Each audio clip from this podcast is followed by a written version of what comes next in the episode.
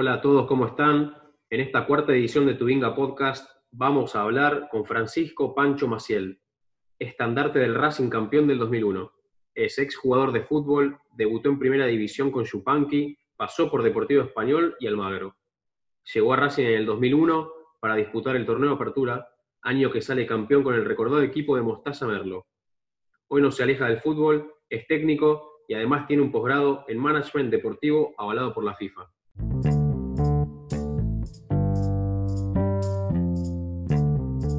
¿Cómo andás? ¿Todo bien? Bien, ¿y vos? Bien, bien, bien, todo bien. Pasando esta cuarentena de la mejor manera posible. Bien, ¿cómo se lleva la vida sin fútbol? Difícil, difícil porque consumo fútbol todo el día, tanto para, las cosas que estoy haciendo hoy con el, con el fútbol y por diversión, por placer, me encanta el fútbol. Y bueno, mi mujer contenta, pero, pero nosotros con mis hijos muy tristes porque, porque el fútbol creo que es parte de todos, todo, a todos nos encanta y de semana sin fútbol es, es diferente. 100%. Tienes cuatro hijos varones encima, ¿no? Cuatro varones, sí. ¿Y alguno, alguno está en alguna, eh, alguna división inferior de algún club? ¿Alguno la rompe como vos? O... Tengo, tengo, no, bueno, tengo por suerte uno bastante mejor que yo, porque yo era más, más defensor, más volante, tengo, tengo un poquito de todo. Tengo uno que es artista, el más grande, que es un genio como canta. Qué bien. Eh, heredó, más de mi mujer esa faceta. Y aparte yo muy loco, porque siempre le decía a mi mujer, yo sueño no con tener un hijo futbolista, mi sueño es tener un hijo cantante, le decía yo, no sé, me muero si mi hijo está cantante arriba del escenario. Y, bueno, me salió cantante, no sé, no sé si llegará, pero no importa, ya disfruto mucho verlo. Y después tengo eh, uno de 12 que sí, que ahora entró en Tigre y justo agarró la pandemia y bueno, uh. No, fue más, pero, pero son enfermitos del fútbol, con el de 8 que también, ese por ahí es el más habilidoso de todos es distinto, delantero, goleador, no sé, no sabemos de quién salió, pero, bueno, eh, la verdad que, que les encanta. Después tengo uno más chiquito de dos años que sí, ya patea para todos lados, pero, muy chiquito. Pero son todos fanáticos de Racing, van todos a, la cancha con vos. Como fanático de Racing, yo siempre cuento que yo cuando llegué a Racing no era hincha de Racing, pero, pero la realidad es que, que, Racing, bueno, por todo lo que viví, porque salimos campeones después de 35 años, por, por lo que significó, eh, bueno, uno sigue yendo, seguí yendo a las, a las filiales, te invitan constantemente, y ellos mamaron eso desde chiquititos, y bueno, se hicieron enfermos solitos, ¿eh? solitos se hicieron de Racing, entonces llegó a la cancha, y hoy la verdad que le tengo un cariño inmenso por Racing, así que todos contentos. Bueno, espectacular, todo como, como lo planeaste más o menos. Pancho, eh, hablemos del Racing, ese Racing del 2001, famoso Racing de Mostaza Merlo. Vos llegabas de, Almagro y Mostaza eh, también llegaba ese año. Sí, yo venía, bueno, venía de, arranqué en Yupanqui a los 17 años, ya quinto año de colegio, la D, y de ahí pasé a Deportivo Español, fue todo medio rápido porque no hice inferiores, entonces es raro, tuve suerte, se dieron muchos factores que, que, bueno, me hicieron, me hicieron llegar. Eh, obviamente yo tenía una mentalidad de laburo con el rugby, con el entrenamiento muy constante, mucha disciplina, creo que eso fue, fue importantísimo para, para haber llegado. Y bueno, y sí, se dio rápido, Deportivo Español, Almagro, después de Almagro eh, tenemos un partido muy bueno en cancha de Racing, que le ganamos 4-0 a Racing, yo jugué realmente muy bien ese día, jugué de 5, y ahí es cuando Mostaza me ve y me pide, igual el siguiente libro de pases me dice, bueno, te quiere Mostaza, así que yo imagínate, venía remándola, venía bien de abajo, de la D, primera D, eh, siempre peleándola mucho y bueno, llegar a un, club como Racing, que en ese momento hacía 35 años que no salía campeón, para mí era un sueño, pues, jugar en un grande Argentina, creo que ni, ni, lo había soñado y bueno, se me dio. Aparte, llegabas eh, por ahí como sin, un lugar en el 11 el once inicial, ¿no? Ese torneo, pero a la larga del torneo eh, no solo te consolidaste, como, como dije en el principio, como un estandarte, sino que fuiste el único jugador que, que jugaste todos los partidos titulares. Sí, sí, de hecho, la persona que me lleva me dice, te quiere Racing y tenés que ser el primer refuerzo, porque me dice es clave. Hacia la pretemporada tenés más posibilidad de arrancar jugando. Bueno, no lo tomé, la verdad, como, como muy. Lo dejé pasar eso, pero la, verdad que tenía razón, porque justo en ese momento en Racing hubo, había solamente 12 profesionales, el resto eran todos chicos que habían subido de, cuarta, quinta, reserva, y habían quedado muchos jugadores libres. Entonces, eh, fue casi un plantel entero nuevo que vino. Y yo fui el primer refuerzo en llegar Me acuerdo que me subí al colectivo y me fui de pretemporada a Mar del Plata directo sin conocer a nadie. Y, bueno, estaba Diego Milito, Úbeda, el Sánchez Esteves, eh, José Chatru, que eran, eh, bueno, nada, eran los que estaban en el club en ese momento y ahí se empezó a armar el, grupo en esa pretemporada. Mostaza me empezó a poner todos los entrenamientos, porque no había aparte mucho jugador, y eh, nunca más salí, fui el único, como vos decís, el único que jugó todos los partidos, que nunca me lo hubiera imaginado, pero bueno, fue un premio gigante. ¿Qué, nombres esos que mencionas? Porque tenía justo una, consulta, una pregunta acerca de eso, de, cómo se armaron, ¿no? Previo al campeonato para esas 19 fechas, que, eh, cómo se armó el equipo desde el grupo y qué mensaje les bajó antes de la fecha 1 eh, el, cuerpo técnico, como estás a verlo, básicamente. Sí, me acuerdo que cuando llegué me decían, mirá que venimos de salvarnos de la promoción al final del campeonato, ahora la idea es armar un, eh, tener un torneo, una transición, de estar peleando ahí, mitad de tabla, y bueno, ya después tirarnos a, una vez que mejore todo esto, el tema del promedio, tirarnos al campeonato, pero nunca se pensó de entrada eh, en el campeonato. Lo que pasa es que se armaron, se alinearon todos los planetas, eh, eran los jugadores eh, perfectos para ese momento y cada uno en su lugar hizo lo, mejor posible y creo que, que, sí, se armó un grupo impresionante, que siempre, siempre lo digo que, que fue la clave, obviamente, sin duda, de ese campeonato equipo, éramos un equipo en, todas las letras y que cada uno sabía lo que tenía que hacer, cada uno estaba compenetrado y metido a full en el objetivo que, era salir campeones una vez que empezamos a ganar. Y, bueno, esa la, la, fortaleza del grupo era, porque no había, no había figuras, no teníamos figuras, sino que era el equipo, el equipo era la figura. Eso, eso es verdad, yo me acuerdo de, los partidos y de hecho estuve, estuve viendo algunas, algunas notas y algunos partidos en YouTube de esa época previo a hablar con vos y tal cual, era como que bueno, había por ahí Milito, hasta el último partido fue suplente y los goles por ahí importantes, uno lo hizo Bedoya, otro lo Esbor, que eran defensores, era como que, tal cual decís vos, o sea, no había una figura que sobresalía, pero eran todo, estaba todo alineado para que se dé, desde lo deportivo y, desde la estrella esa, que, o desde la suerte que necesitas para, salir campeón. Se dio todo.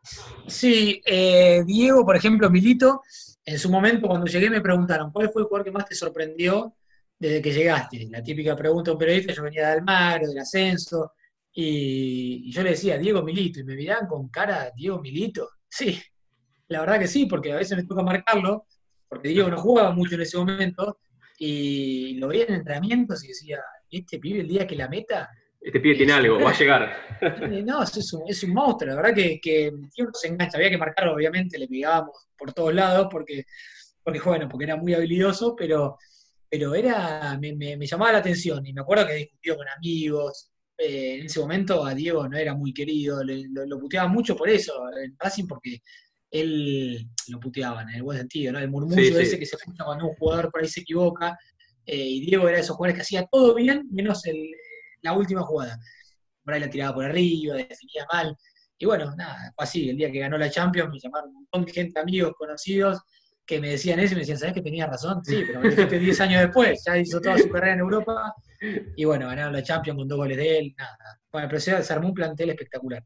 ¿Vos cómo te preparabas en esa época? Quizás, viste, no estaba tan desarrollado todo el tema esto de, del entrenamiento mental, del factor mental, de la concentración, de la visualización. Eh, sí, desde lo físico y deportivo, para esa época seguramente estaban recontra preparados, pero toda la otra parte que te mencioné recién, ¿cómo la manejabas vos? Sí, la otra parte no estaba todavía, es más, nosotros teníamos a Mostaza, que Mostaza, imagínate que no iba a meter un psicólogo ni, cerca, él era... Era su eh, propio psicólogo. Códigos, era, eran, claro, ellos eran más de la antigua escuela, ¿no? De, técnicos que, gente más grande, confiar mucho en el jugador, de hablar mucho con el jugador, pero no de meter terceras personas. Eh, sí lo viví después, más adelante, cuando me fui en España, ahí ya, ya había equipos que, bueno, yo estuve en Murcia, Mallorca, y en Mallorca ya teníamos psicólogos, ahí era, totalmente distinto. Estaba más desarrollada esa pata en los clubes de Europa, quizás. Y arrancaba, sí, sí, ya estaba mucho más avanzado, y sobre todo el tema de análisis de datos, que hoy está de moda, eh, nosotros ya lo empezábamos a ver. Acá en Racing no, porque Mostaza era, ya te digo, más, más un técnico terrenal y, y ocuparse mucho de nosotros y de la parte defensiva, eh, bueno, de la parte ofensiva también, pero, pero él hacía mucho hincapié en el grupo, en el, en el cuidado entre nosotros, y creo que la clave, el, manejo del grupo es clave en cualquier deporte, pero, pero bueno, si vos tenés convencido a un equipo que puede lograr un objetivo, creo que tenés gran parte del camino. O sea, como para resumirlo en una palabra, lo que él les inculcaba era confianza, era el mensaje que bajaba era dar confianza y no se necesitaba quizás a alguien que venga ajeno al plantel a, a mostrarles ese camino a ustedes.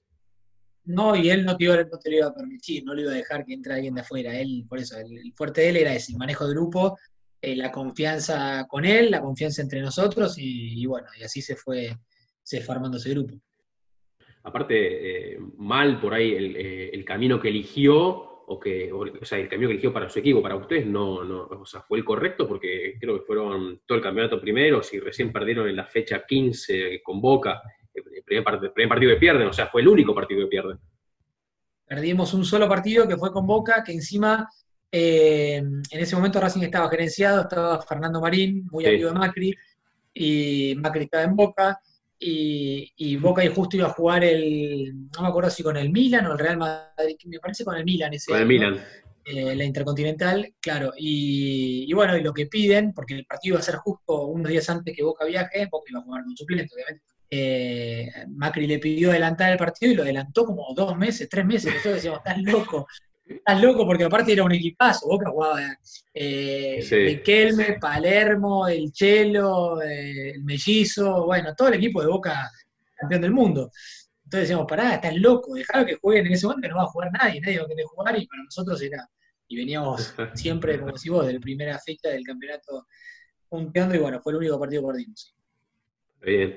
¿Y qué sentía Racing, o sea, el equipo? Eh, iban pasando las fechas, eh, tenían por ahí la, mochila esa inconsciente de que hace 35 años que, Racing no salía campeón, pero pasaban las fechas, seguían ganando, seguían hasta goleando, porque había partidos que lo ganaban por goleado, o daban vuelta a partidos eh, impensados. Me acuerdo de un 3-2 estudiantes, día de lluvia y barro torrencial, que, creo que empiezan perdiendo 2-0 y lo dan vuelta 3-2 pero bueno, ¿cómo manejaban esa presión en la semana y a lo largo que pasaban las fechas?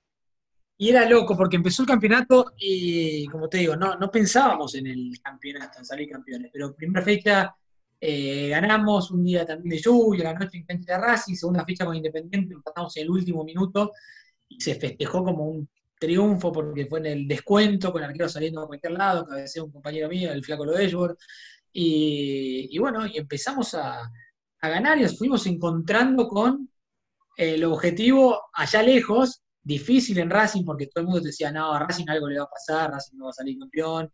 Era la típica de todos los años, 35 años así.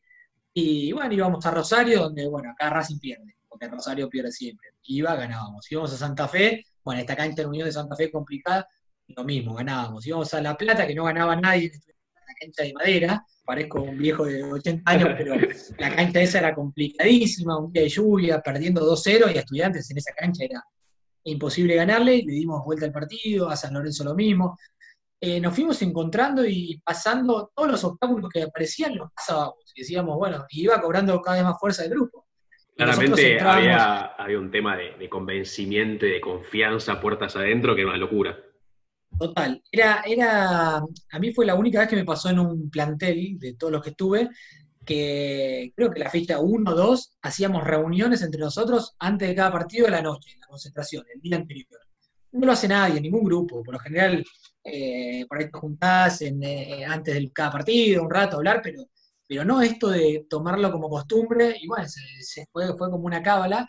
Nos juntábamos en el cuarto de los más grandes los, todos los concentrados, los 18 concentrados, 20 concentrados, cada uno en el piso, en un lugarcito que encontraba, y empezaban a hablar los más grandes, que eh, me acuerdo siempre Gustavo Barros Esqueloto nos contaba su anécdota de Gimnasia de La Plata, él había perdido con Gimnasia, tuvieron la posibilidad de con Guillermo de salir campeones por primera vez en la historia de Gimnasia, y la perdieron con Independiente en la última fecha, y nos contaba, para mí hubiera sido lo máximo, y es el día de hoy que me acuerdo todos los días de esa final que perdimos, y esto es similar, decía, Racing hace 35 años que no sale campeón, si llegamos a salir campeones, eh, va a quedar para toda la vida. Yo no lo tomaba así porque decía, bueno, salimos campeones, es impresionante, pero nunca imaginé eh, la trascendencia que tuvo y que tiene el día de hoy, porque te encontrás con mucha Racing que te sigue saludando y te lo recuerda y te dicen, para mí no va a haber algo igual a eso. Y, bueno, creo que fue, fue espectacular ese año. Y, de hecho hablan muy bien de ese grupo, va, por lo menos por lo que estuve yo leyendo y le consulté a un, a un amigo que es fanático de Racing y dice, el Racing del 2001 dicen que siguen teniendo grupos WhatsApp y que se juntan a comer asados. Tenemos, tenemos un grupo de WhatsApp muy gracioso, porque está el Chanchi, está José, todos que son muy graciosos, y, es increíble, porque de golpe el grupo parece que muere dos, tres meses y alguien lo enciende con feliz cumple, feliz no sé qué, y ya empezamos a mandarnos cosas.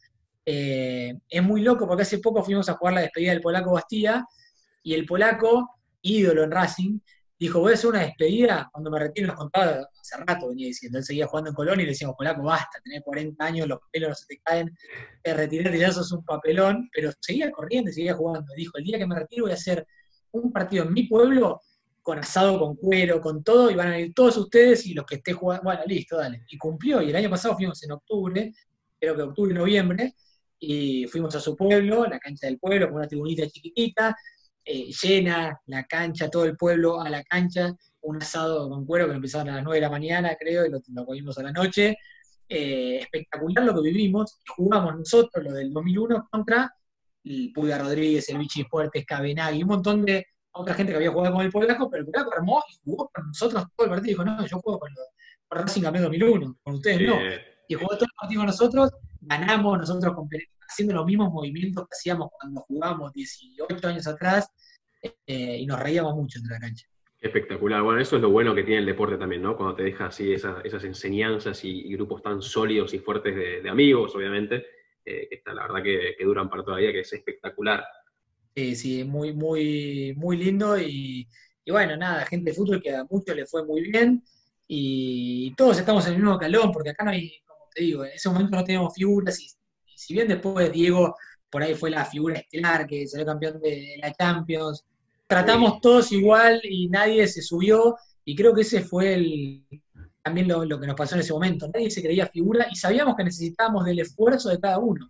Era la suma de esfuerzos lo que nos iba a hacer lograr el objetivo y yo sabía que tenía que eh, matarme yo y si podía ayudar a otro a marcar, tenía que hacerlo y si el otro tenía que eh, hacer un esfuerzo por mí, también lo hacía.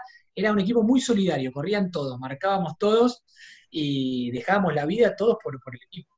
Y vos en cuanto a tu, a tu posición eh, y eso de la polifuncionalidad que hablamos antes, eh, pues jugabas por de lateral, los toppers por derecha, jugabas de libero, jugabas de, central, jugabas de 5, ¿Cómo, ¿Cómo, te acomodabas a, a, lo que te pedía el técnico? ¿Cómo lo manejabas vos en tu cabeza?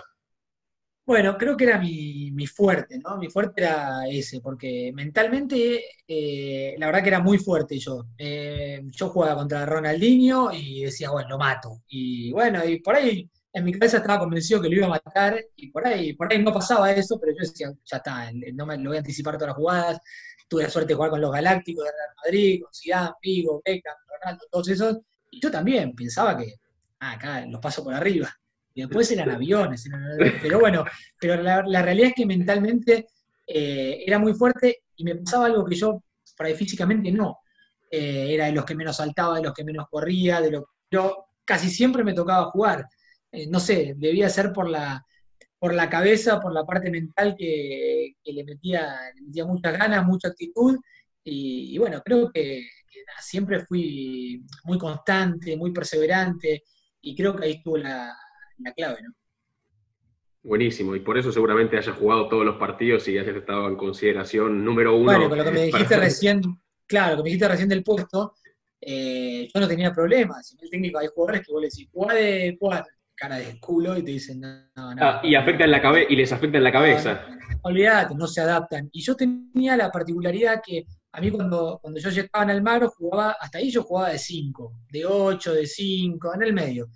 Y llega el Pipa Higuaín, mi papá del Pipita, al Magro, y me ve el primer día y me manda, me dice, anda defensor, me dice. ¿Jugaste defensor? No, nunca. Bueno, disparate defensor.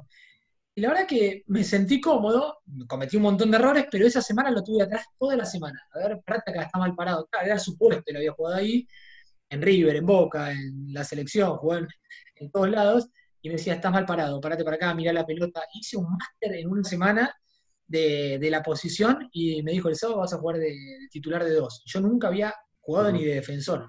Y desde ahí empecé a jugar de defensor y empezaba a jugar de cuatro, de, pasaba de tres, Mostaza mismo en un partido, de golpe era me ha cambiado, pasá de doble 5, pasá de 5, pasá de stopper, ahora de libero, ahora de 4. Yo me ponía el cassette y jugaba. Yo convencido que lo hacía bárbaro y se ve que al técnico le servía. Y por ahí para mí, en lo personal, lo mejor porque no terminas de, como de, a ver, de consolidarte. No, es no, es ni dos, claro, no te terminas de consolidar ni de cinco, ni de dos, ni de cuatro, pero por el bien del equipo lo haces y cualquier técnico, cualquier técnico le viene bien, que me, que me ayuda y me, me, soluciona varios problemas dentro de la cancha. Y bueno, creo que era por ahí mi fuerte, que todos me lo dicen hoy, que, que, bueno, que podía jugar de cualquier cosa y parecía ese jugador, parecía que siempre había jugado en ese puesto. Buenísimo, ahí me quedo con dos cosas, me quedo, o sea, con la confianza que te transmitían los entrenadores para, para ayudarte y además cómo vos tenés, o cómo siempre alguien tiene un entrenador que lo marcó, vos hablaste del, papá de Pipita Higuaín, que a vos te marcó en cuanto a enseñanza y hizo un máster muy encima tuyo para que vos mejores. Sí, tuve un montón de, técnicos y, que siempre obviamente sacas cosas buenas y cosas malas de todo. Eh, pero bueno, siempre trato de quedarme obviamente con lo, con lo bueno, pero sí, el Pipa me marcó porque me enseñó nada, todos los secretos de un puesto y después lo tuve el Tata Brown, campeón del mundo con Argentina, que también, y me ponía en el puesto que había jugado él y me enseñó todo, un tipo que salió campeón del mundo y yo los escuchaba, para mí eran, eh, yo era jugador de fútbol, pero a la vez yo los tenía como, estaba como un hincha dentro de la cancha, yo entrenaba o jugaba, lo veía el Tata y lo veía el Chiquitito salió campeón del mundo.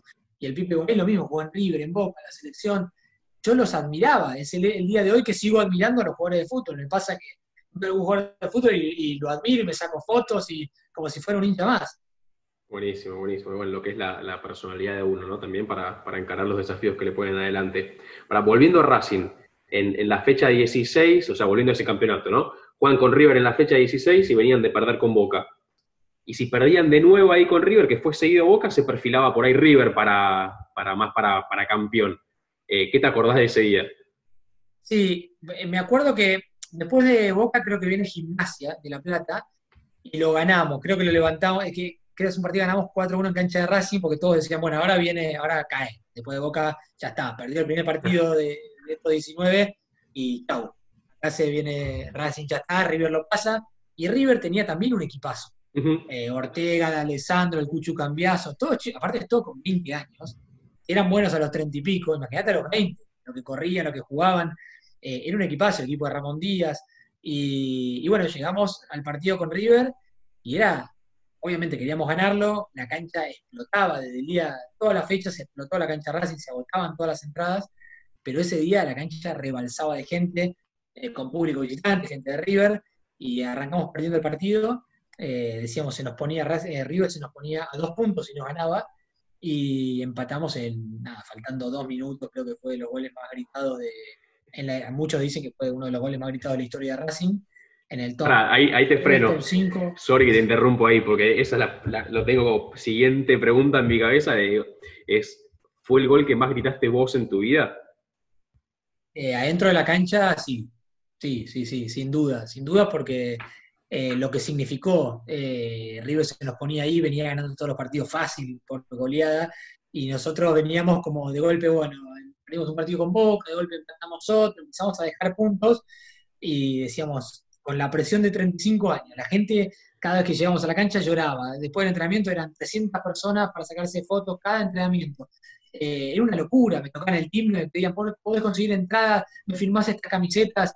Eh, era una locura lo que se había generado alrededor de, ese equipo y teníamos como el objetivo de salir campeones y no podíamos, creo que si lo perdíamos nos mataban a todos. Entonces por eso fue un desahogo tan grande el empate que nos mantuvo cinco puntos y después quedaban nueve en juego. Entonces fue por ahí, por eso fue uno de los goles más gritados. Buenísimo. Ahí para los que están del otro lado, un poco contextualizando, eh, Cambiaso había puesto el 1-0 para, para River y creo que a tres o cuatro minutos del final hay un centro que, que comiso da rebote largo a la fuera del área y viene Bedoya y le mete un zurdazo que es inatajable. Para los que no lo, tienen presente, veanlo en YouTube porque es tremendo ese gol. Creo que yo lo sigo gritando. Yo soy de boca, te confieso, y creo que lo sigo gritando. fue tremendo ese gol, tremendo. Aparte un golazo, la metió. Y, ah, inatajable. Porque íbamos perdiendo todo el partido. Todo el partido perdiendo y lo matamos en el último minuto. Ahí, Mostaza eh, es muy recordado ese año por, no, ese año, sino es muy recordado él por, por el famoso paso a paso. Pero después de esa fecha que, que juegan con Banfield, eh, lo venían apurando a Mostaza como, bueno, y ahora, y ahora, y Mostaza dice, vamos a salir campeones. ¿Qué generó eso en ustedes?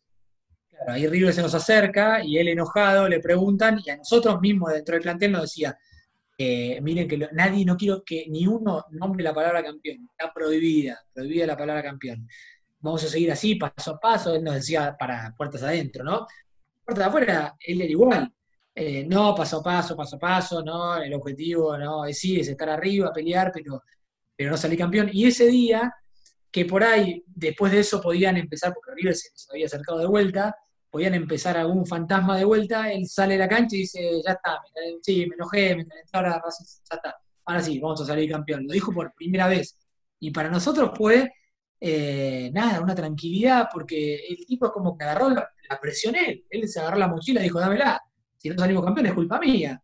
Eh, y la, agarró, así como... la agarró tarde igual, la agarró creo que a, sí, la agarró tarde, para adentro, para adentro él lo decía, que teníamos que ser campeón, que, pero para afuera, para toda la gente y todo el periodismo, los hinchas, todo como que dijo, bueno, mírenme a mí, la presión ahora la tengo yo. Y, fue así, nos, nos, sacó un montón de presión en ese momento que, que, que, nada, que era difícil, porque 36 gente que nunca lo había visto campeón, gente de 40 años, no se acordaba nada de cuando tenía 5 años, que nunca lo había visto cambiar. Y 40 años en el fútbol, una persona, es todo tu jardín, colegio, primaria, secundaria, facultad, amigos, toda tu vida, eh, toda tu vida sin salir campeón. Imagínate las cargadas, la gente que había sufrido la gente Racing.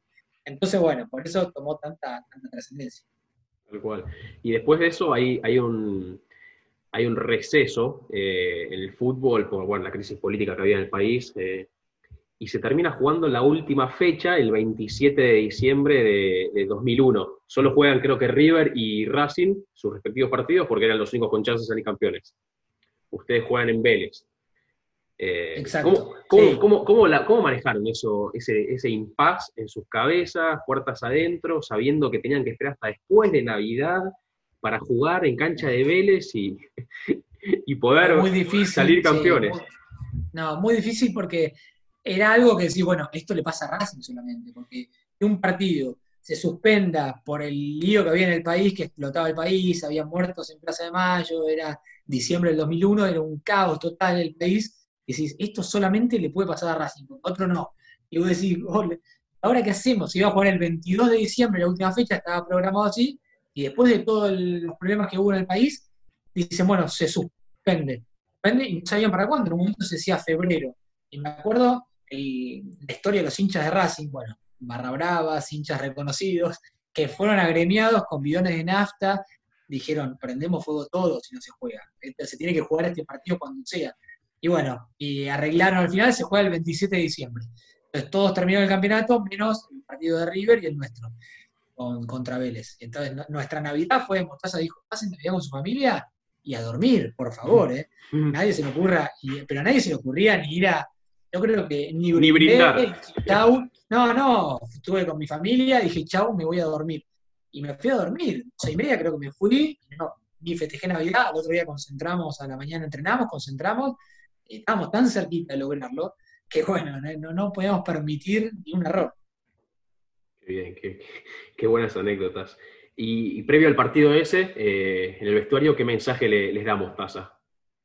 Yo tengo una, a mí tengo como una película en la cabeza de muchas, eh, muchas imágenes, pero, pero nada así, era todo el, Mostaza no cambiaba nada, o sea, el día uno, el día, al día que salimos campeones, él era muy cabulero, en la manera de subir al colectivo, en la manera de dar la charla técnica, en la manera, entonces fue, y, todos nos manteníamos con las mismas tablas porque decíamos, estamos tan cerquita de algo tan, pero tan importante, que no cambiamos nada. Así que nada, sus charlas eran siempre, siempre iguales, que estamos cerca, que el objetivo y, nosotros para adentro era, no se nos puede escapar, esto dimos todo hasta acá, por favor. Y bueno, era el partido de nuestras vidas. Entonces llegamos a ese partido, me acuerdo que eh, en un momento llovió, íbamos por la autopista lleno de autos alrededor, llovía, salía el sol, cayeron piedras, o sea, era, era algo apocalíptico, y tú decís, ¿qué pasa acá? Y bueno, estaba por pasar algo importante y bueno, por suerte se dio. Tremendo aprendizaje para, el manejo de la presión. Ahí, bueno, ustedes por todo lo bueno que habían hecho en el campeonato tenían la ventaja de que empatando ya salían campeones y, encima creo que empiezan ganando 1-0. No, empiezan ganando 1-0 con gol de Edgeworth y después, bueno, como que ya les tienen que ser dos goles en 20 minutos. Eh, eh, ya estaba complicado para ver. pero, uno. Pero te hacen uno y. hicieron uno, se complicó y vino el gato César cabecear, que lo conocíamos porque él venía a ver nuestros partidos también Después cuando, porque se hincha Racing y venía a los vestuarios, y nosotros ¿qué hace gato rajada acá? Y no, podíamos creer lo que estaba pasando, y Vélez atacaba, y Vélez no le importaba nada, jugaba por nada. Bueno, eso creemos nosotros, ¿no? Pero bueno, River capaz que llamó, algo pasó, pero corrían, jugaban, pues decían, ya está, va, ustedes no ganan nada, nosotros jugamos la vida, y bueno, nada, al final lo, logramos. Me imagino lo que, me imagino lo que habrá sido el festejo, la fiesta de campeón después de 35 años, qué locura. ¿Y a vos no te pareció raro que, no, no, sé si la palabra es raro, pero eh, no, tuviste la chance en la selección argentina en ese momento? Estabas atravesando un muy buen momento futbolístico, Racing campeón, vos polifuncional, eh, te adaptabas a cualquier posición. Eh, venías con una, con una, cabeza muy fuerte, porque decía, habías jugado todos los partidos. ¿cómo, ¿Cómo te tomas eso? no en ese momento. Yo en el, el, mejor momento que tuve, ahí jugué, creo que tuve muy buen año en Racing obviamente venía de Almagro también de buen año, y ahí después me voy a Europa, me voy a España, ascendemos con el Murcia primera, eh, salimos campeones también después de mucho tiempo que el Murcia estaba en segunda, y ahí tuve un año espectacular, en segunda impresionante, y se ve mucho en, la primera España, la segunda España la ven mucho los, equipos de primera, y bueno, me querían varios equipos, el presidente no me quiso vender, me quería el Zaragoza, en un momento viene el presidente me dice, te quiere el Valencia, pero no te voy a vender, te voy a pedir mucha plata. Bueno, me pasaron muchas cosas que dije, bueno, me, terminé quedando en Murcia. Y en un momento me comentaron, se rumoreaba de todo, me decían, mirá, Bielsa tiene videos tuyos. Bueno, tenía videos de 10 millones de jugadores, obviamente, pero yo estaba jugando en Primera de España, eh, nada, jugando muy bien. Era lógico que por lo menos te vean o que te, tengan en, alguna preselección, en alguna lista. Y bueno, me dijeron que me estaba, que me estaba siguiendo.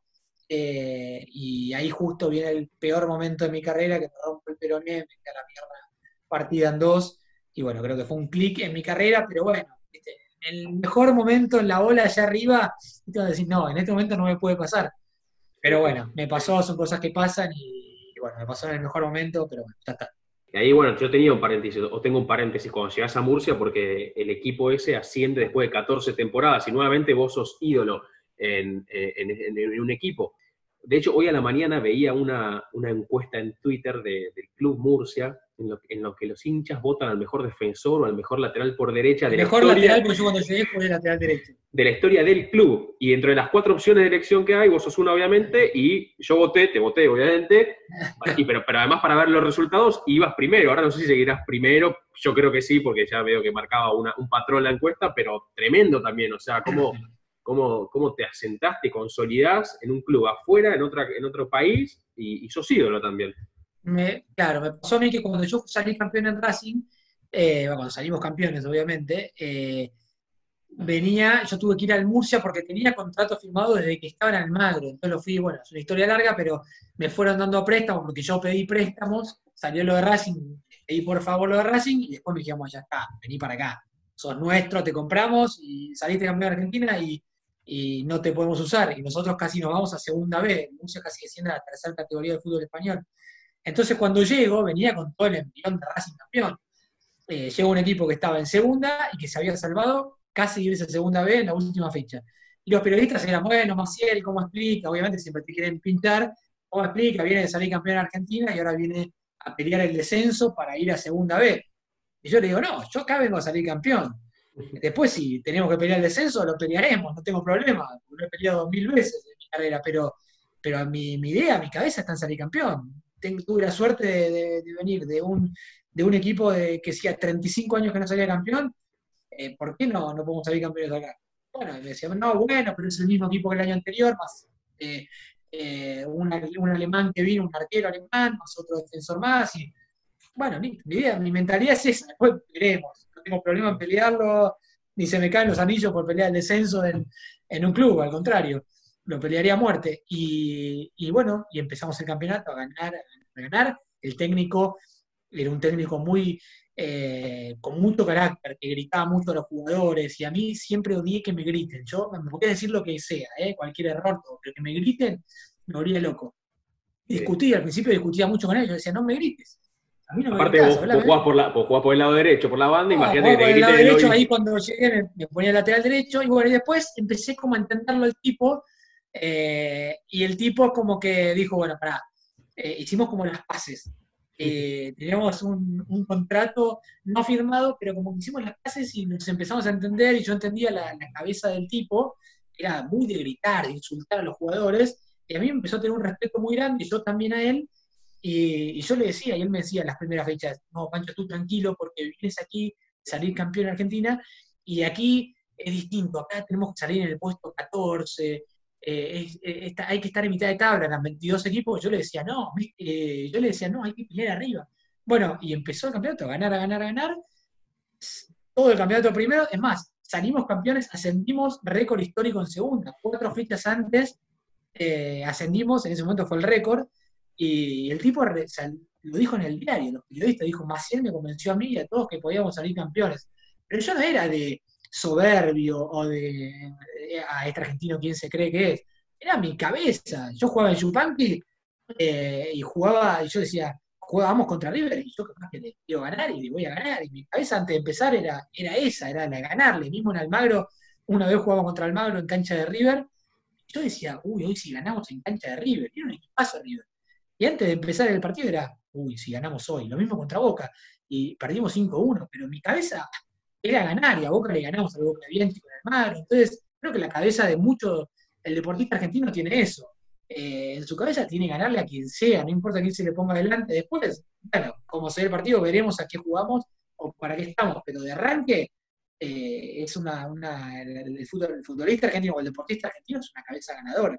Tal cual, qué, espectacular eso que, contás, o sea, lo que dijo el técnico al fin del torneo, que dijo, Maciel nos convenció a todos, o sea, habla de tu cabeza y del valor agregado que le metiste desde que llegaste hasta que terminó la última fecha a ese equipo. Qué locura. Bueno, y eso pasó con, ahí te quería contar esto porque la gente, yo me encariñé, pero yo era defensor, jugaba el lateral derecho, me hace un 4 o un lateral derecho te iba a convencer de... Pero yo transmitía dentro de la cancha nada, lo mismo que salía de Racing, el contagio, iba para adelante, empujaba, eh, gritaba, hablaba con mis compañeros, y la gente yo notaba que cada vez que pasaba, en una cancha muy chica, la, la, condomina se llama, bueno, sigue existiendo, está en el medio de la ciudad, todos edificios alrededor, es increíble la cancha, y tiene una tribuna que era toda local del costado. Entonces yo cuando jugaba de ese lado, eh, donde estaba la, hinchada, era impresionante, la gente, y yo notaba que yo levantaba a la gente porque iba, me los pies, trababa, trababa con la cabeza, tiraba centro, de golpe metía un gol, de golpe, y se armó, eh, nada, una mística con ese equipo terrible, y con la gente también, y es el día de hoy que la gente, es una encuesta después de 18 años y, muchos me eligen como el mejor defensor de la historia del club, un club que tiene 100 años. Eh, entonces la verdad que, fue espectacular lo que se generó y, por eso tienen un lindo recuerdo y yo también recuerdo de música. Buenísimo. ¿Y, es, es, es, verdad o es un mito medio establecido que por ese momento, por ahí, que la diferencia entre el fútbol argentino y el fútbol de la Liga o de la Primera División Española, había un abismo de diferencia como en cuanto a categoría a nivel? No, bueno, obviamente que hay diferencia, hay diferencia sobre todo en... Técnica. Eh, bueno, obviamente técnica, eh, y hay mucha diferencia. Eh, yo estaba jugando, en me tocó jugar, tuve la suerte para el Camp Nou, eh, marcarlo a Ronaldinho y decir, bueno, y lo anticipé una, dos veces, tres veces y wow. para el tipo era jugar como que yo juegué con mi hijo, ¿viste? Decir, uy, tengo que ganar este partido, que este otro me marca, encima qué garrón y que encima por ahí me pega una patada. El tipo cero motivación y para mí era la final del mundo. claro. Entonces de golpe lo iba a marcar.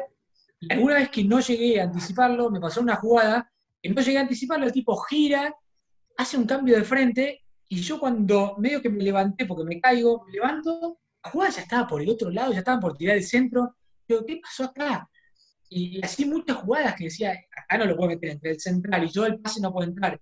Y de golpe el tipo mete el pase entre dos, y vos ¿cómo hizo? ¿Qué vio? O sea, técnicamente y mentalmente creo que los tipos eh, son muy superiores. ¿eh? Jugabas con un Zidane, pasaba lo mismo. resolvían situaciones que vos no las llegabas a entender de lo rápido que...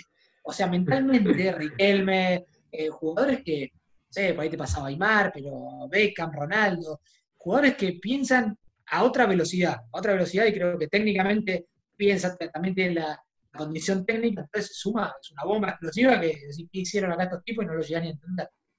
Tremendo. ¿Y, quién fue el jugador que más te, sorprendió ahí en España? ¿Ronaldinho, Zidane? Bueno, Ronaldinho en ese... Sí, bueno, estaban los Galácticos, claro. ya te lo todos. Pero ustedes le ganaron, le ganaron que lo echen a Beckham. 2 a 1, pero bueno, pasó eso, esas cosas, esos partidos que se dan también en el rugby o en, cualquier deporte que el otro no está motivado y vos es la motivación máxima de tu vida jugar contra ellos.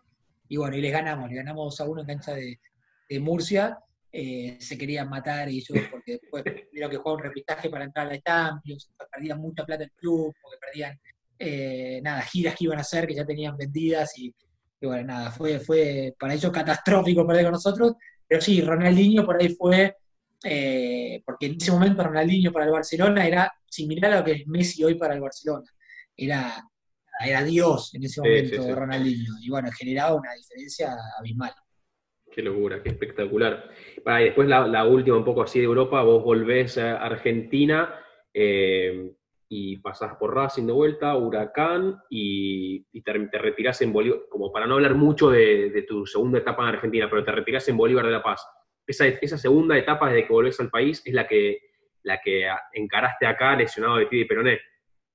Claro, acá yo ya estaba lesionado, allá no, después de lesionado jugué como 50 partidos allá en España, eh, o sea, ya estaba recuperado, pero bueno, ya la cabeza no era la misma. Con otra cabeza, tal cual. Que, claro, el día que nos fuimos, con, yo me fui con mi novia, que es mi mujer hoy, sabíamos que nos íbamos a casar, nos fuimos, eh, dijimos, bueno, el año que viene nos casamos, pues si no el, viejo me mataba, el viejo de ella me liquidaba, así que bueno, no, no, pero nos, llevábamos espectacular, tenemos una relación impresionante hasta el día de hoy, y dijimos, el día que nos fuimos, dijimos, el día que uno de los dos esté mal, nos volvemos, estemos donde estemos, era como un pacto. Y bueno, ella en Mallorca, es un paraíso donde yo mejor estaba porque nadie te dice nada, nadie te va a criticar. Tenés la playa a media cuadra de tu casa paradisíaca, eh, estás en primera España, cobras bien, o sea, todas las condiciones dadas como para quedarme ahí muchos años. Y ella estaba mal, pobre, porque habíamos cambiado de ciudad, de Murcia pasamos a Mallorca, gente nueva, nació nuestro primer hijo, eh, allá al final de Murcia, al principio de Mallorca, entonces ella se encontró con un bebito, chica, se fue con 20 años, desde acá, con permiso de los padres, salió de Seiza, entonces siempre lo reconozco, digo, una genia, dejó amigos, eh, con todas sus amigas, eh, facultad, trabajo, todo para irse a vivir conmigo con 20 años a España. Y bueno, pero bueno, apostamos a eso y la verdad que nos salió muy bien. Entonces mi vuelta fue, nada, ella estaba muy mal eh, extrañaba mucho ya y nos volvimos. Y bueno, no fue en un buen momento, tuve problemas con Mostaza, eh, después fui Huracán, eh, tampoco jugué mucho Huracán, al principio llegué sin, sin entrenamiento. Bueno, momentos que malos, y bueno, después ya retirado, me había retirado, dije no juego más al fútbol, no quiero hacer más nada, y como un año y medio, creo, dos años, conocí al dueño del Bolívar, me hice amigo, me dijo, venite acá, que necesito que me des una mano con el equipo fui más que nada a, ayudarlo, pero no, a jugar.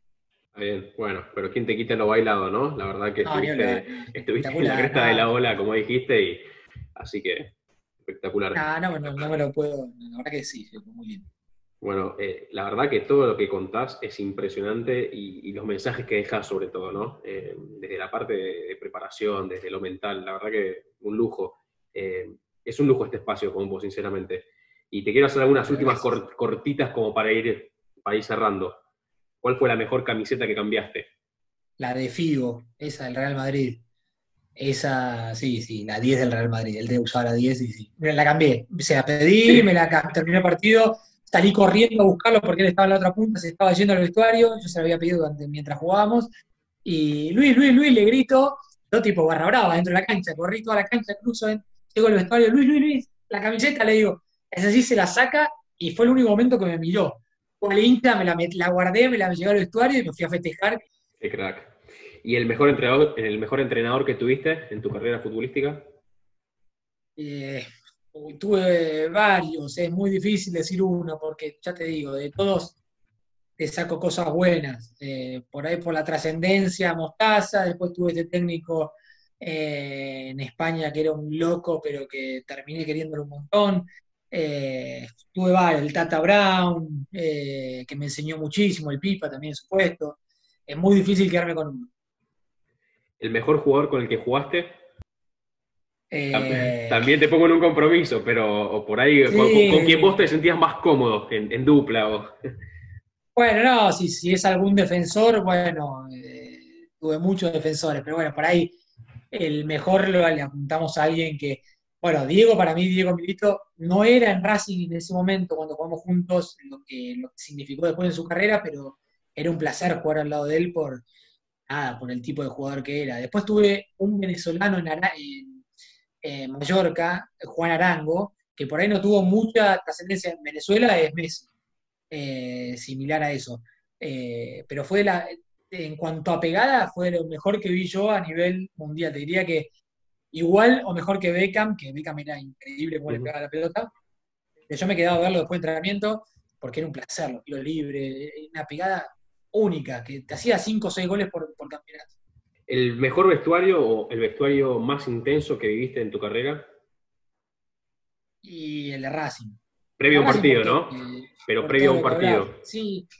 Bueno, previo a un partido también, porque, porque generaba mucho. También Almagro, que te, por ahí no te hablé mucho de Almagro, fue una época lindísima para mí, Almagro, que, que también iba toda mi familia a la cancha, la gente me quería mucho, eh, me quería mucho en el club y, la pasé espectacular. Fueron mis, eh, nada, mis inicios en primera del fútbol argentino. Eh, también era muy lindo ese vestuario, la gente de Almagro. Pero, pero bueno, por ahí, por lo que significaba, por lo que significó Racing, la trascendencia que tuvo, por ahí el vestuario, el vestuario ese. Bueno, Pancho, un placer tenerte en esta edición de Tu Inga Podcast. Espero que vos también lo hayas disfrutado tanto como yo. Te mando un abrazo enorme y muchas gracias por tu buena onda. Bueno, dale, sí, sí, un placer poder hablar y me quedaría horas porque tengo 10 millones de anécdotas, pero, pero creo que está muy buena, salió muy buena la charla, muy suelta, así que bueno, también te agradezco mucho a vos y bueno, ojalá que tenga un montón, como lo hablamos un ratito antes, un montón de, de reproducciones. Excelente charla con Francisco Pancho Maciel. Esta es la idea de mis podcasts. Invitar gente a hablar para aprovechar, aprender y reflexionar. Espero les haya gustado y nos vemos la próxima.